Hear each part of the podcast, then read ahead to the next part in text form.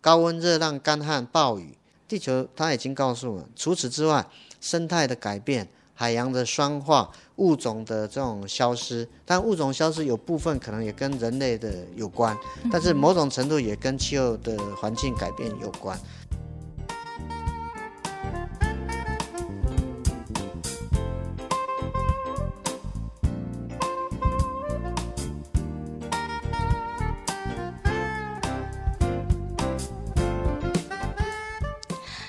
荧光笔帮您画新闻的重点。Hello，大家好，我是 Nancy。上集和大家聊到，高温真的是又破纪录了吗？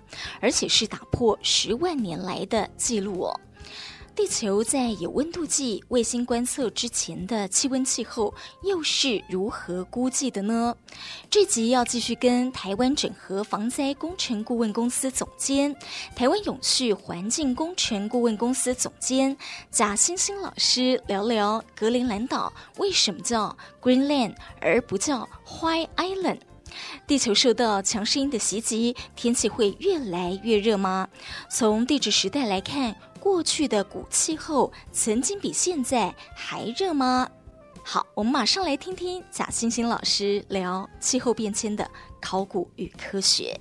当然，真正要了了了解暖化地球历史，其实是要看到更早以前我们所谓的古气候，呃，古气候的这样的一个资料。其实，如果说要讲到古气候，我们其实，呃，当然从这个地质的这个时代上面来讲的话。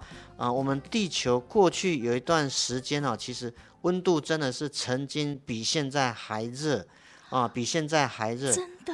对，其实哈，如果我们我们去看一些古气候的资料哈，古气候的资料呢，啊，我们就先从比较呃近期啊，古气候资料，当然我刚才提到，除了这个啊 Proxy Data 以外，有时候比如说我们有一些历史的记载，哦，像中国历史的记载。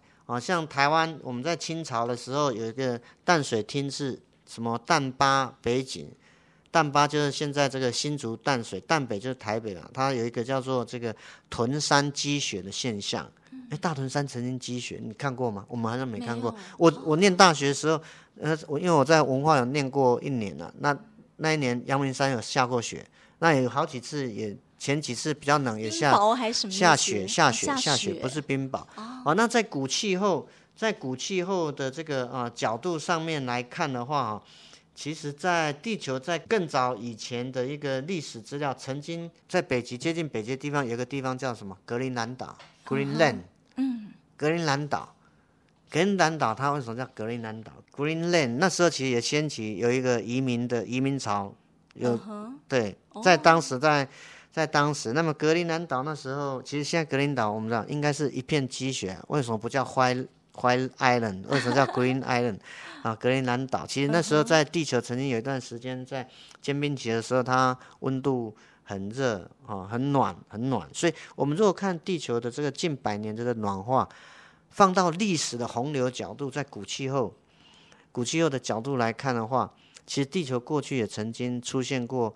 很偏暖的时时期啊，比如在间冰期的时候啊，地球温度也比较高。在这个古新世的时候，其实我们在北极格陵兰也曾经出现什么椰子的树种，椰子树在极区啊，啊，也可能看到这种热带的鳄鱼，也在这个比较啊极区比较偏冷地方曾经出现过。所以我们在讲这个啊气候的暖化之下，当然不能够。啊，撇掉说地球在这个所谓地质时代，地质时代之前它的状况到底是怎么样？当然，地球在地质时代的过程当中，其实我们知道人类出现也不也才不到十几十几万年。嗯。可是，在这个地质时代是超过十万年，更早更早，所以真的是高炸高炸啊，高炸高炸的事情。那么，在人还没有出现以前，地球的状态大部分都是它自然的过程。我们说恐龙的灭绝，恐龙最后它灭绝，当然有一些原因了、啊。那当时可能也是跟一些气候的改变也是有关联的。嗯哼。好，所以，所以我们讲到地球的暖化，最后当然放在地球历史的洪流里面，我们不能忽略地质时代的地球。只是说十万年之后人类才出现，出现之后人类慢慢工业革命的活动，大概就在最近一百多年。嗯哼。因为这些活动让这个温室气体。的排放越来越多，所以造成我们在地球历史上面，可能在像今年啊温度创历史新高，除了地球暖化的影响以外，另外一个很重要的因素，其实也是跟我们今年有一个气候的现象，叫做声音现象的出现有关。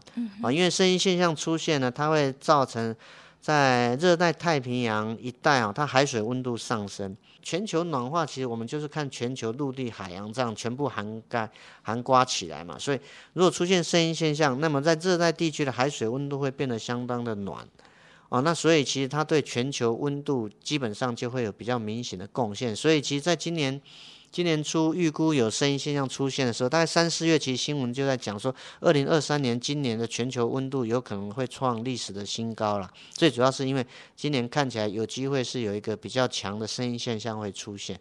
那么以全球的角度上面来讲的话，当出现声音现象的时候，全球年均温其实破纪录的机会是比较高的。嗯对，这是从全球角，但对台湾来讲，其实不是。台湾我们是要出现反声音的时候，我们的年均温才会比较高。像地球的历史，地球在近百年来讲，是我们最地球最热一年是二零一六年，是最热。台湾最热一年是二零二零年，二零二零年那一年刚好我们是这个反声音的开始。那二零一六年全球那一年是一个声音的现象。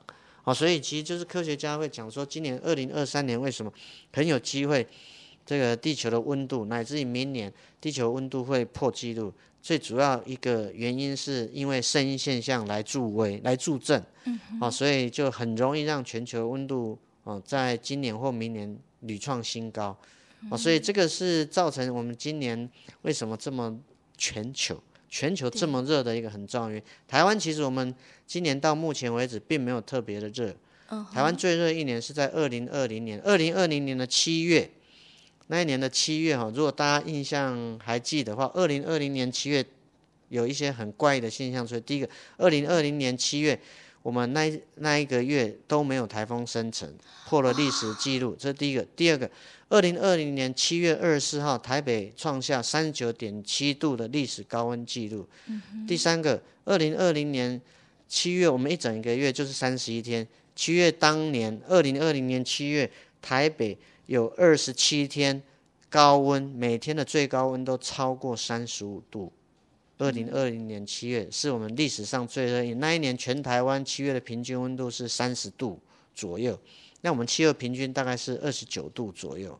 今年的七月，我们台湾的这个全台十三个平地站的温度大概是二九点三度。所以其实今年以台湾来讲的话，今年七月没有很热，但是全球七月是破了历史的记录，是最热的一年的七月。嗯、老师，您刚刚有讲到，就是说，呃，好，声音现象就是。有可能这个声音现象的问题会在加剧，然后呢，呃，这个气温又更破纪录。然后讲到就是说全球的这个呃呃升温啊破纪录，就是主要是声音现象。但台湾你讲到反而是呃反声音现象，气温才会高。呃，这个其实我有点不太懂。其实其实我们简单来讲，就是我们就把资料拉出来去看就好了啊，做一个一些分类。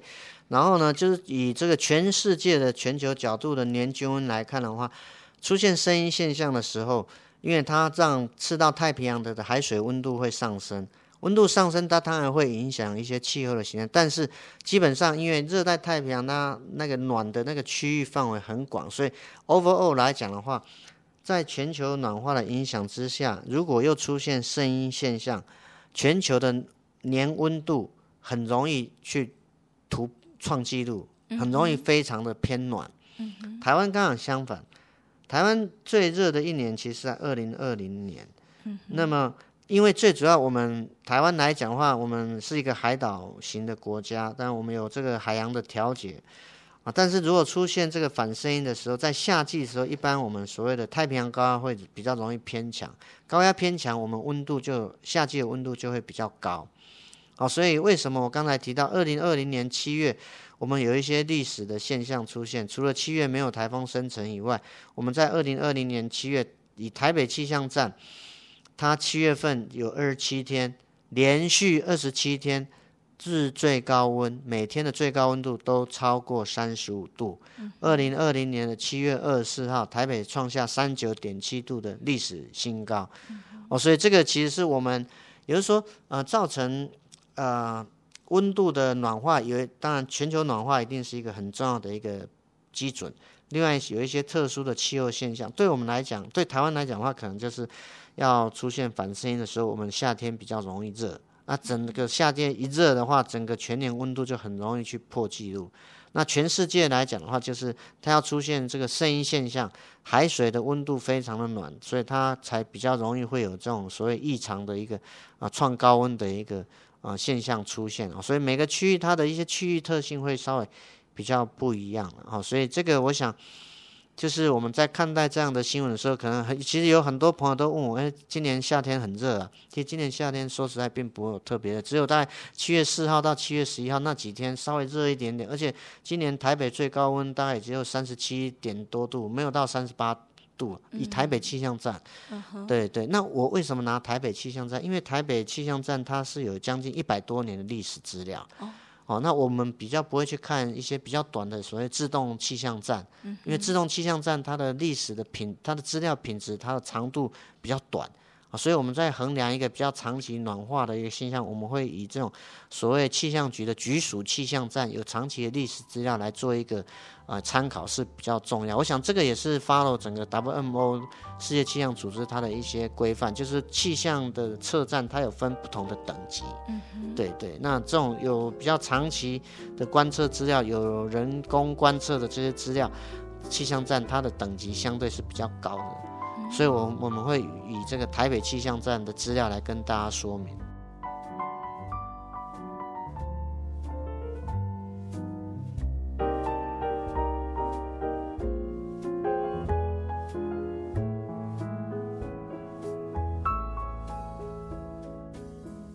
其实台湾来讲的话，台湾我们夏季最热的地方不在恒春，最热的地方其实在大台北，因为台北的都市热岛效应，台北的盆地。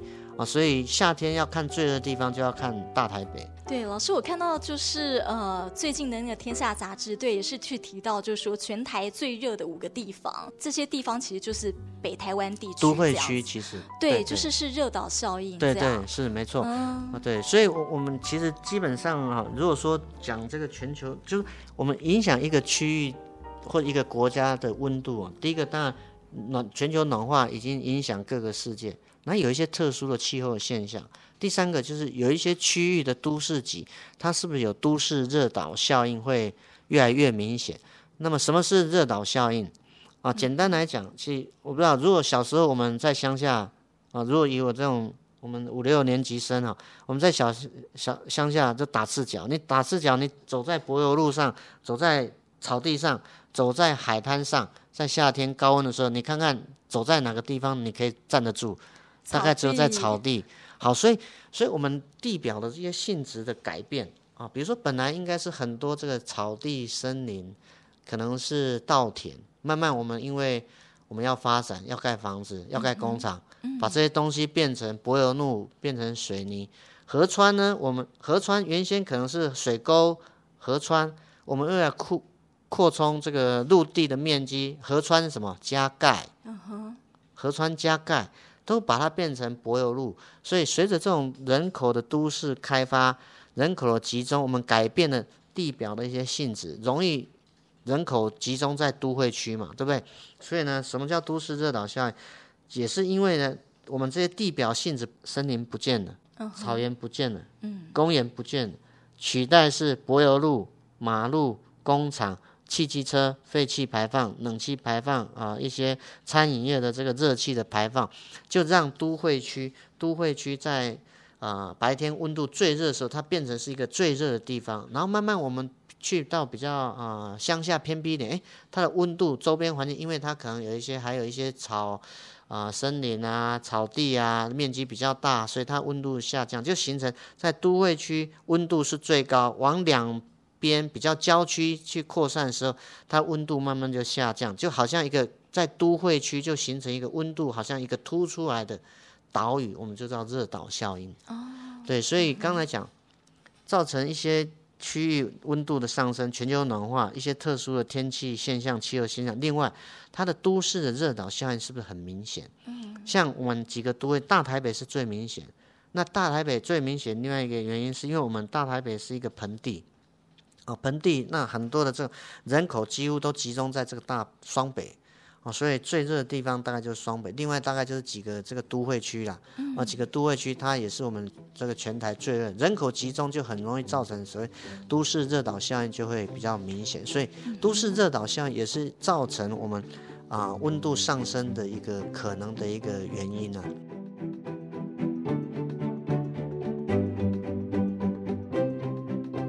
老师，我今天还看到联合新闻网，您说今年七月地球的体温肯定是热到爆了，在地球发烧下呢，屡创高温记录。然后您提到，就说史上地球日均温最高是二零一六年的八月十三号。嗯，但这个都是在呃，我们有这个呃科技观测之后啦，哈，最高的日均温是十六点九二度，然后呃七月从七月三号到十二号呢，日均温是连续破了十七度，然后呃七月十六号到八月五号日均温连续破了呃十七。度这样子，对，所以呢，二零二三年的七月肯定就是是更高了，对对对，其实其实这个刚好也是这阵子的。新闻有出来啦，其实因为现在很多的这个资料，啊，然后我们透过这个资料的分析，其实可以看为什么要讲二零一六年八月十三号，啊，那一年是全世界日均温最高一年，因为二零一六年那一年全世界的是最热一年，我们到目前为止二零一六年，所以二零一六年的八月十三号，当年最高温度就是十六，八月十三号的温度创下十六点九二。对，所以为什么最近要讲十七度？为什么不讲十六度、十八度？为什么要讲十七度？因为二零一六年那一年是全世界最热的一年，到目前为止。那那一年最热的一天是八月十三号，十六点九二。所以今年大概进入到七月初的时候，科学家就特别注意，哎，有没有超过二零一六年八月十三号那一年的？哦，竟然在七月三号，今年七月三号到七月十二号连续。突破十七度，啊，那之后呢再下来一点点，那七月十六号八月初又突破十七度，所以其实你可以看，很容易就猜，眼睛闭起来也知道，因为你看七月三号、十二号、七月十六号一直到七月三十一号，八月到八月一号到八月五号都超过十七度，都破纪录啊。嗯哼哼。所以它肯定七月一定是创纪录了。对对对，那当然比较完整的资料应该，如果因为我都是参考 NOAA 为主啊，所以 NOAA 资料应该过几天就会出来，应该也会。出现这种所谓二零二三年七月创历史纪录，但欧洲的资料已经先出来了。欧洲的资料其实看到也是今年七月真的是很热啦，很热的一年，全球的角度。但是台湾其实我刚刚讲过，其实我们没有，我们跟二零二零年比起来，我们差太多了。二零二零年那一年真的是热到爆，超过三十九度，嗯，三九七，嗯哼，对，七月二十四号，然后台北七月份总共三十一天，它有二十七天，每天每天最高温都超过三十五度。对，真的很可怕。那老师刚才提到，就是说，呃，自然的过程当中啊，哦，有哪些的这些自然因素，其实它是控制到地球气温的高低，对，对，它其实就是影响到地球的这个温度。那老师，请问一下，当然化石燃料我们知道，因为现在大家都在讲说化石燃料是很主要的其中一个元凶，这样。那像陨石撞击嘞？哦，你说那个陨石哈？对，好。那当然就是说，因为陨石如果冲击地球的话，它如果造成一些比较明显的这种，我们说沙尘等等，它是不是有可能会遮盖了这个太阳的辐射？对，哦，所以这个是一个可能的一个冲击。那当然，这个可能就是牵涉到目前大家对恐龙灭绝，它可能是一个可能的原因啊，就是那时候因为可能造成一些比较这种温度变成比较冷。所以，因为恐龙那草食性，那时候地球草原比较多，那时候地球的这个温度其实相对是比较暖和、比较舒适的。所以也有人也有人是因为说是这样子，但但是我觉得这个就是交给古气候学家他们去做一些分析研究。简单来讲，就是说我们说呃温度的这个变化，温度的变化，它本身其实有本来自然的过程就会造成温度的改变。我们刚刚讲。比如说地球自转轴的倾斜啊，啊，那二三点五，其实我们不是固定二三，它会摆动的，啊，那我们地球跟太阳的距离也不是固定的，因为会变动的啊，近日点、远日点会变动啊，还有另外一个是我们这个地球跟太阳那个啊旋转，那倾斜面也是会会改动，这些就是所谓的天文因素。天文因素它会造成地球温度的变化，所以为什么？在地球比较早期，我们有听过什么坚冰期、冰河期、坚冰期，就是有时候很冷，哎，突然有坚冰期等等这样的状况，其实就是因为天文因素。那这个是米兰科维奇理论嘛？啊，东欧好像东欧一个科学家，他那时候发现这种太阳跟地球的关系，它会造成。啊，地球温度有一些这个比较长时间，有万年、十万年的这个温度周期的一个变化啊，所以这是天文的因素。那大家可能也听过太阳的黑子，太阳黑子多跟少啊，也有可能会造成地球温度的变化，这些是自然的过程啊，火山的喷发。啊，刚才如果说大规模的这种什么陨石掉到这个地球，它也有可能会造成温度的变化，这个都是比较属于自然的过程。哦，老师，你刚才那个米兰科维奇，米兰科维奇的这个呃理论，其实就是他是塞尔维亚的一个地球物理学家，可能兼天文学家。哦，那他发现的就是说，呃，他利用地球过去的数百万年的一个。资料哈，那计算地球的一些什么离心率啊、倾斜角啊等等，他发现有这样的一个啊、呃、循环的一个周期现象。那这个周期现象会影响地球的温度啦，啊，这个就是所谓自然的过程。那么有这个自然的过程所造成地球温度的周期变化，大概是十万年左右啊，十万年左右的一些变化。啊，那像另外一个是地球自转轴的这个倾斜，啊，因为我们地球自转轴，我们不是说二三点五度，其实它是那个二十二到二十四度左右，那它也会造成地球温大概有一个温度大概四万年的周期变化，啊，最后一个是我们地球自转轴的这个的这个摇动哈，它也会造成大概。两万到三万年的这个周期的变化，所以所以影响地球的温度就是会跟地球跟太阳的这个关系有关啊，这个是天文因素。啊，另外啊，太阳黑子的活动啊，那有一些黑子周期，比如十一年、二十二年等等这样的一个周期啊，比较短。那另外像火山爆发，说火山爆发它要看喷发的高度，那火山喷发影响就是一下子，它可能就是哎当年。而已啊，它不会影响什么三三五年、十年这样，所以这些都是属于自然的过程，它会造成地球温度的这个改变。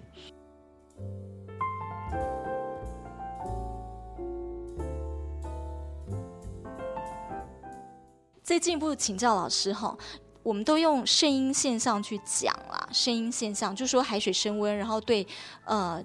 整个那个气候的影响，那反圣婴呢？圣婴跟反圣婴，okay, 好，圣婴现象其实它它是指在赤道东太平洋，就是当然如果我们翻这个地图把它翻出来，大概就是在中南美洲秘鲁外海那一带，海水温度它偏暖，比它的气候平均值啊、偏暖零点五度啊、连续五个季节啊五个季节的这种连续的变化，我们就叫圣婴现象。啊，反声音现象就反过来，反声音现象就是说它啊比平常气候的温度低零点五以度零点五度以下啊，这个就叫做反声音现象。嗯哼，啊出现声音现象、反声音现象的时候，其实它会引起啊我们大气的一些改变。啊那举例来说，目前比较清楚的是，当出现声音现象的时候，一般我们冬天，台湾的冬天就是每年十二月到隔年二月，我们冬天就比较不容易偏冷，uh. 啊，它比较容易出现偏暖，所谓的暖冬。Uh. 那么春季的降雨出现深一年的时候，隔一年春季的降雨也比较容易偏多。Uh huh. 反深一年的时候，大概就是类似是相反。那为什么？因为出现声音现象、反声音现象的时候，其实它会影响。大气气流的一些变化，嗯哼，好，所以就会造成，比如说冬季啊，圣婴反圣婴它的影响就不一样。那么至于夏季的台风也是啊，就是啊出现声音现象的时候，台风生成位置会比较远，uh. 所以台风的生命期就会比较长。啊，然后台风强度可能也比较强，因为它在海上时间比较长。反声音的时候，台湾附就是台风比较容易生成在台湾周边附近很近的地方，那它一生长出来，可能马上就碰到吕宋岛或碰到台湾，所以出现反声音年的时候，台风的强度、台风的这个啊生命期都相对比较短，强度比较弱。那为什么会造成这样的变化？其实也是因为它出现声音反声音现象的时候，它去改变大气的这种啊台风生成的一些条件，所以让在深一年的时候，台风生成位置会比较远；反深一年的时候，台风生成位置会比较靠近我们陆地啊，就台湾靠近这个啊菲律宾吕宋岛的陆地，基本上是这样。当然，它讲起来其实这个现象其实很是真的，确实是这个也是科学研究，大概从。一九八零年代，然后一九九零年代有一个热带的一个大气海洋观测实验，进行长达十年的叫做 TOGA Core 的一个观测实验计划，我们慢慢才厘清声音现象为什么会出现声音现象，它的影响，我们才有办法去预报它。哦，所以基本上就是说，出现一些特别的现象的时候，它确实会改变大气的一些。这个啊、呃，气压的分布啊，温度的分布，降雨形态都会造成它的改变了。嗯，呃，所以声音现象，然后呢，呃，造成就说全世界有很多的国家哦，就北半球、嗯、很多国家跟地方都创下这个高温记录，就看到这个呃外电他们都用强盛音回归哦，对对，然后呢，呃，就是最热的一年 这样子来去做形容。是是，刚才有。特别提到，当然，如果说我们把地球的从一九五零年代地球每一年的温度把它拿出来，然后再把当中的声音年挑出来，哎，你就会看到，哎，很特别。就当出现声音年的时候，它这个地球的温度就会比比平常一些时候更高。所以基本上是从这样的一个我们说结果论呐、啊，哦，过去的历史我们要把它找出来。嗯。好，那我们在做科学研究的时候，其实有时候也会类似。那么，哎，我就把。一些特征把它找出来，uh -huh. 啊，那当然就归纳出这个声音像。那当然我们在科学上怎么样解释为什么全球的角度来看的话，出现声音年反而容易让全球的年均很容易去破纪录。对，最主要就是我们刚才提到声音现象，它是出现热带太平洋那边海水温度异常的偏暖，而且它一个偏暖的范围很广，而且它偏暖的幅度可能有时候会超过。一度、两度或三度，像最近最近哦，最近大概在秘鲁外海那边，它的海水温度比它气候平均温度大概高出了三度哦。三度海水海水，如果大家喜欢游泳，海水的比热是比较大的。嗯哼。什么叫比热？比热就是说我要让它温度上升一度，所要加给它的这个热量是不一样，比热越大。我要让它温度改变一度，我要给它很多很多的热量，所以海水比热是比较大的，所以我要让海水温度变化一度，其实是很困难的。所以就是说，哎，你不要小看哦，这个秘鲁附近外海，它现在就比它历史的长期平均温度大概高出了快三度哦，这是很恐怖的一件事情呢。好，所以所以为什么就是说，当以全球角度上面来看的话，当然气候暖化一定是扮演角色，只是。又出现声音像那样的时候，就好像这个你又出现这个友军啊，帮你打仗，你又多了一个生力军啊，所以你就真的很容易在温度就创新高啊。基本上它是类似这样的一个概念，就是说出现有一些气候现象的时候，它确实会比较容易让这个温度哈会节节上升。那么声音现象对全球的温度来讲的话，它就是一个啊容易让温度创新高的一个助手。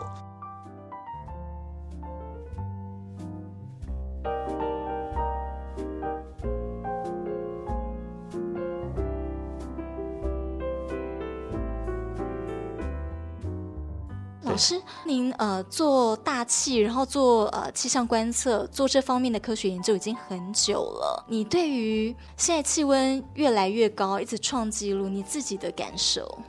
呃，当然我做研究可能只有在念博士班的，后面其实就是应该是说我很关注、很注意一些气候现象跟气候变迁了哈。嗯，那 我想这个地球发烧原因我们都已经知道了。这是历史是共业，人的共业啦。这人类过去到现在，每个人都逃不了责任啊。这是第一个。那第二个，呃讲气候的暖化，我想科学家告诉我们有一些选择，有一些选择。未来在二一零零年的时候，到底我们要让地球变成什么样一个状况啊？这个跟我们的选择有关。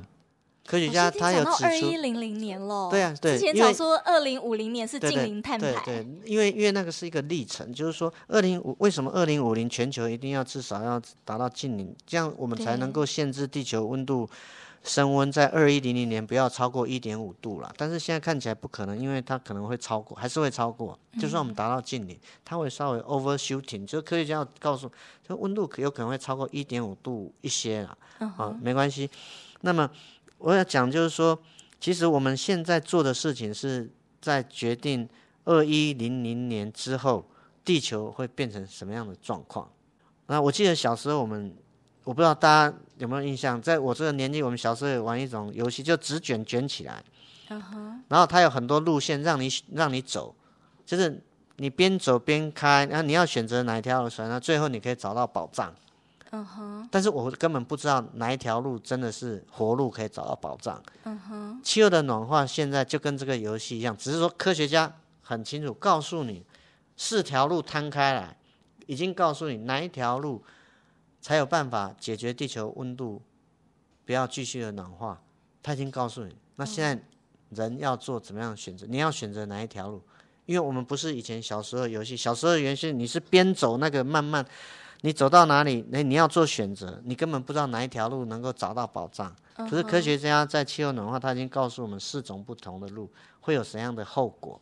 到底人要选择哪一条路，才不会让二一零零年地球增温超过一点五度？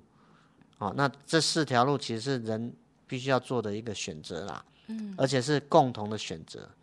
对，不能说少数人只选那一条路不行，一定要所有全球各个国家每一个人都要一致都选择所谓的这种大量且深度的这种减少温室气体排放这条路，我们才会有救了。要不然后面的几条路其实告诉我们，其实地球温度上升的这种状况可能都是会比一点五度会更高。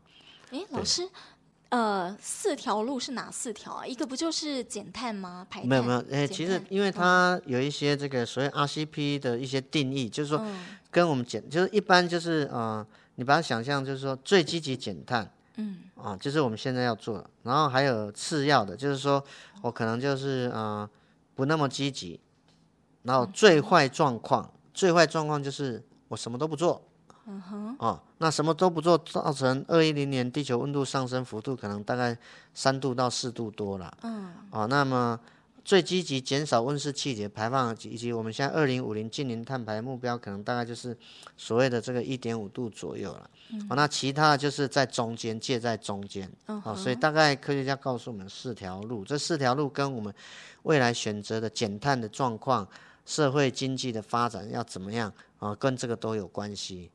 对，科学家已经告诉我们了。嗯，对对，那那一条活路应该只有就是现在二零五零要达到近零才有办法。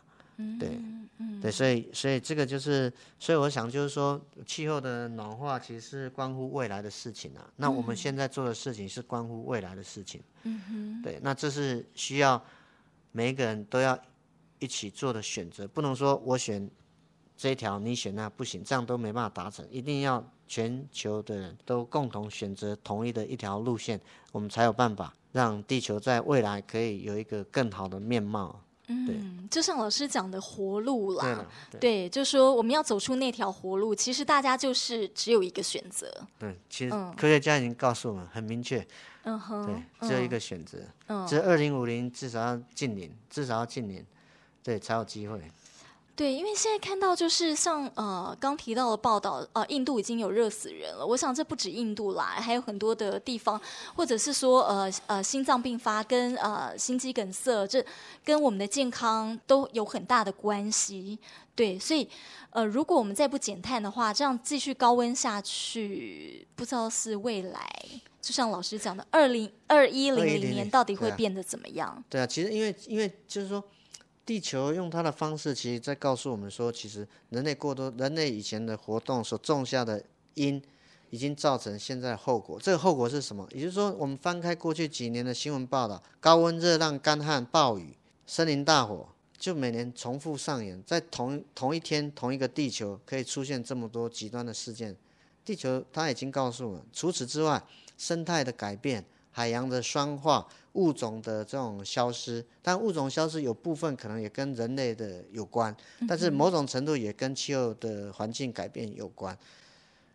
生态环境的议题、健康的问题、空气污染，其实也跟暖化它会造成一些影响。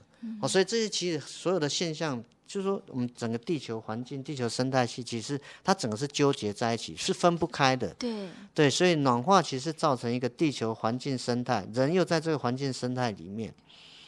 对，所以所以这个这种这种不可分割的一个现象，也变成是一个不可分割的宿命吧。嗯、对，如果说我们的共同选择是选择最佳的情境，当然是最好。当然，如果说大家没有办法一起选择，那可能。地球未来状况可能就是非常非常的不乐观。嗯，对，我看现在就说呃，联合国啦，或者是像台湾政府哦，他们已经开始。过去我们都是一直用口号在高呼这样子，所以大家要不要做减碳这件事情，就是还是看个人这样。那呃，我看今年十月开始，我们要讲要收碳税这件事情，所以其实很多跟呃减碳相关的这些政策，我们开始是硬性规定了，就是告诉你非做不可了。嗯嗯嗯、对对，那请教。